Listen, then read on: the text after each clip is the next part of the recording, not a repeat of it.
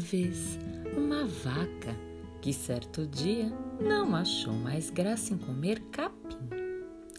Ela queria comer outra coisa do que sempre capim e capim. Primeiro, mastigou um pouco o poste da cerca, mas a madeira estava dura e seca e a vaca não gostou. Depois, ela viu um varal atrás da cerca. Esticou seu pescoço, esticou a língua para fora do focinho e depois puxou uma camisa do varal.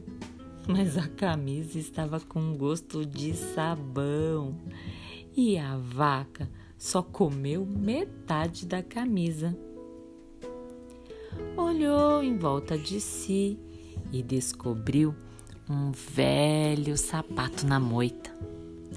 Ela ficou mastigando aquele sapato por bastante tempo, mas o cadarço lhe fazia cócegas e o couro tinha gosto de graxa.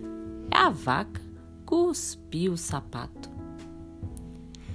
A vaca deitou-se na sombra, dormiu um pouco e depois viu as outras vacas.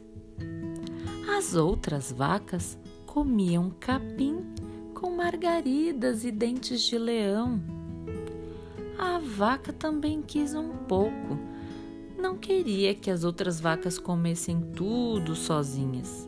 Então se levantou, comeu seu capim com flores e não é que tinha um sabor delicioso?